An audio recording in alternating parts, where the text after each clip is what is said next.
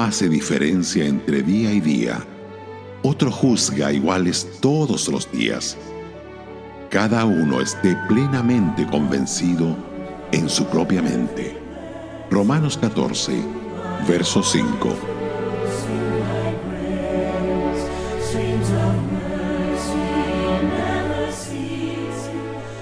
La palabra igual podría suprimirse en este versículo. Fue añadida por algunos traductores. Debería leerse otro juzga cada día.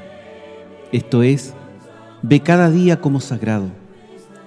Para los judíos que vivían bajo la ley, el sábado o séptimo día era especialmente sagrado. La ley prohibía trabajar en ese día y restringía también los viajes. Se requerían ofrendas adicionales. A los cristianos que viven bajo la gracia no se les manda guardar el día de reposo. Para ellos todos los días son sagrados, aun cuando creen que hay un principio en la palabra de un día de descanso por cada siete. No se les puede condenar por no guardar el sábado. El primer día de la semana, esto es el día del Señor, se destaca en el Nuevo Testamento por varias razones. Ese día el Señor Jesús resucitó, como lo dice Juan capítulo 20, versículo 1, entre otras citas. Después de su resurrección, se encontró dos domingos sucesivos con sus discípulos. El mismo Evangelio de Juan nos lo dice en el mismo capítulo 20. El Espíritu Santo fue dado en Pentecostés el primer día. Pentecostés sobrevino siete domingos después de la fiesta de las primicias, que simboliza la resurrección de Cristo. Los discípulos se reunían para partir el pan el primer día de la semana. Pablo dio instrucciones a los corintios para reunir una ofrenda especial el primer día de la semana.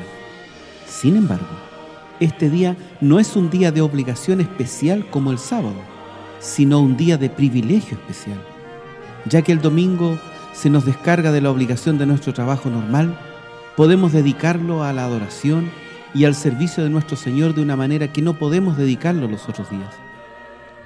En tanto que estamos en libertad para entender que todos los días son igualmente sagrados, no tenemos libertad de hacer nada en domingo que pudiera hacer tropezar a otros.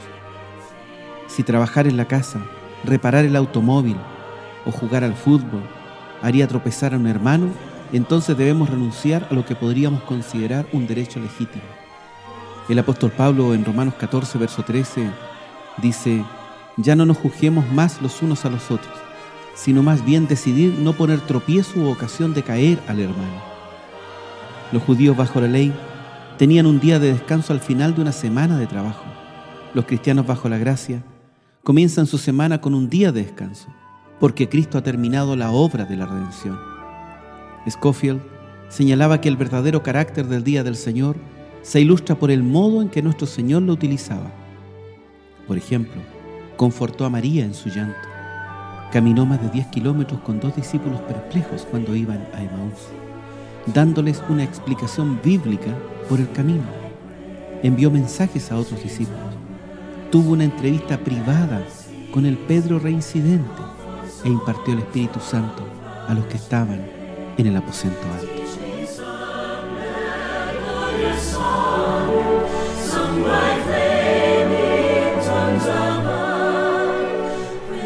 Radio Gracia y Paz, acompañándote cada día.